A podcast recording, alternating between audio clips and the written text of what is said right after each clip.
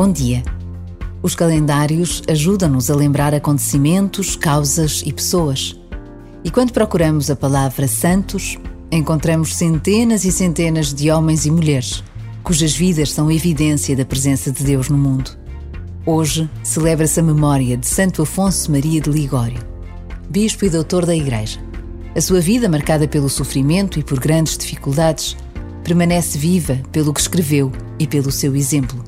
Por vezes, basta a pausa de um minuto para fixarmos um nome, procurarmos conhecer uma vida tocada por Deus.